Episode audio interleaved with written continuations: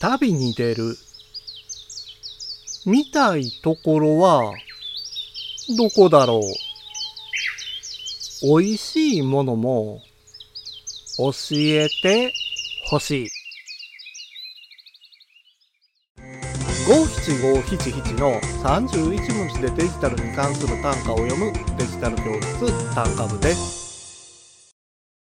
今までに見たことのない景色、そして体験を得られるのが旅行です。朝から出かけて夜には帰宅する日帰り旅行。宿泊して旅先を満喫する旅行。どちらの旅行をするにしても、必ずしなければならないことがあります。それが旅行計画です。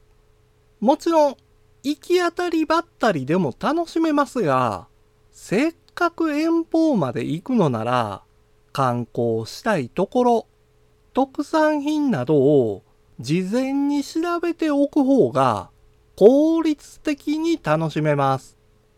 そこで役立つのがリトリップです。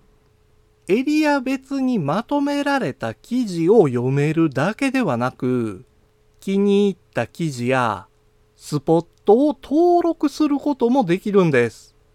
そして何といっても、現地のイベントカレンダー機能が便利なんですよ。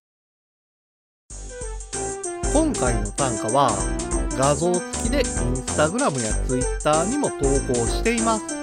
また、デジタル教室ではアプリやパソコンの使い方などの情報をウェブサイトや YouTube、ポッドキャストで配信していますので概要欄からアクセスしてみてください。デジタル教室単価部でした。